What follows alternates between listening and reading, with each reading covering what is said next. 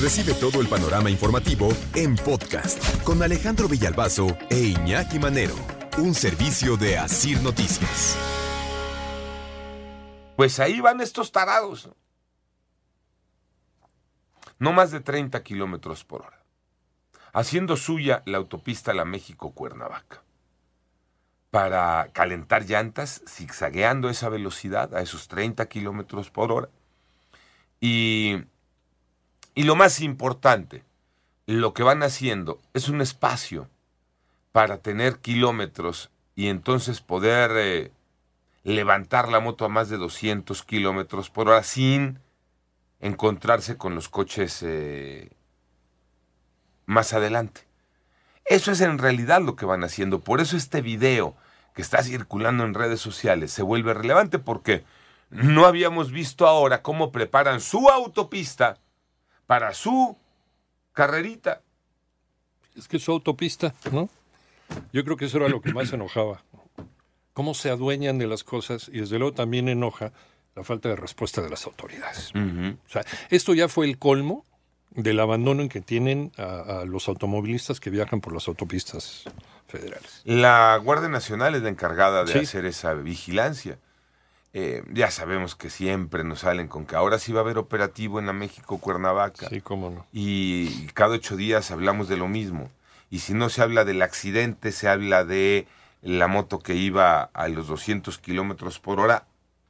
O como en esta ocasión hablamos del grupo de 6-7 que van preparando su pista de carreras para poder acelerar y meterle a fondo a lo más que puedan a ese motor de esa motocicleta. Vamos a escuchar ese vide, videíto, un audio de 20 segundos cuando mucho, de una familia que se encuentra justamente con este tapón de motociclistas.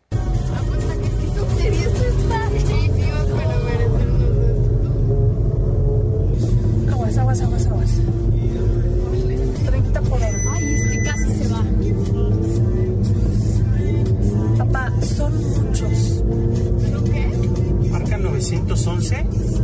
Es la familia. Y es lo que la familia va platicando cuando se encuentra con este tapón de motociclistas. Eh, cuando dicen aguas, aguas, no, este, este casi se va. En el zigzagueo uno parece que hace un movimiento ahí medio extraño que podría este, provocar una caída. No ocurre. Em, cuando dicen son muchos es porque, eh, no sé, pero a mí me da un poquito la idea, viendo el video, como de que eh, trata de meter el carro el señor que va manejando para rebasarlos, pero es imposible, es imposible pasar. Van ocupando la, la, carretera en todos sus carriles, ¿no?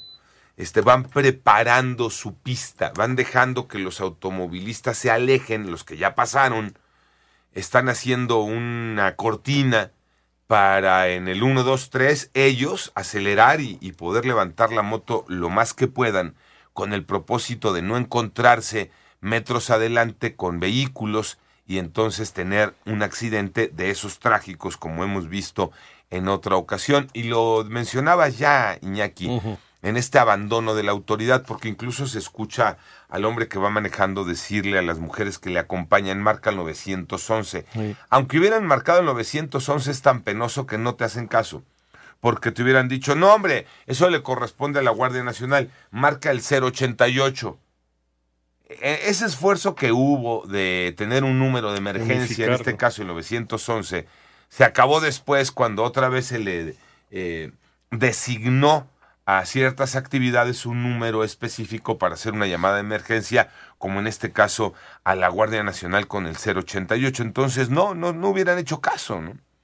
No hubieran hecho caso. Creo que es una denuncia bien interesante, con, eh, acompañada del reclamo ciudadano de en qué momento hará algo la Guardia Nacional para controlar a estos llamados pisteros de lo que hacen en la México Cuernavaca, principalmente en la México Cuernavaca, que la toman y la convierten en su autopista, con consecuencias que hemos visto en muchas ocasiones muy tristes. 2021 nada más habría que recordar, fueron siete los muertos, 15 los heridos, a la altura de Tres Marías, eh, más o menos 13 motociclistas que iban a más de 200 kilómetros por hora se fueron estrellar con un tapón de coches que estaba ahí. Sí. Y echándole la culpa a los automovilistas, a Exacto. los camioneros, Exacto. por sus tonterías. Entonces, eh, y, y aquí un, un punto a destacar, eh. cuidado, no es la moto, es quien va encima de la moto, es el que la hace de piloto de la moto. Eh, no es el coche, es quien aún maneja ese coche, no es el no. camión, es el chofer del camión. Porque creo que también en esto de poner etiquetas, eh, por eso luego se vuelve incluso una convivencia difícil en las calles entre automovilistas, motociclistas, Ciclistas. ciclistas, el camionero. No tenemos esta sana convivencia. La semana pasada hablábamos de eso. Y no la tenemos porque nos empezamos a poner etiquetas, pero cuidado que somos nosotros. Y muchos automovilistas también somos motociclistas. Y muchos motociclistas también somos automovilistas. Y todos somos peatones. En algún y saben qué? que no nos respetamos, Iñaki. Ujú. Si no, no hay... eh, Siempre uno debe tener la culpa y nosotros no, ¿no? Siempre uno debe tener la Eh, responsabilidad. Es que el pendejo es el otro. Exactamente. Uno nunca. Nunca. Uno nunca hace, hace algo malo. Y cuando te descubren haciendo algo malo, lo niegas y empiezas a soltar este, disculpas por todos lados, empiezas a cabecear el balón. ¿no? Entonces creo que es una cuestión de responsabilidad compartida que no hemos llegado a asumir como sociedad.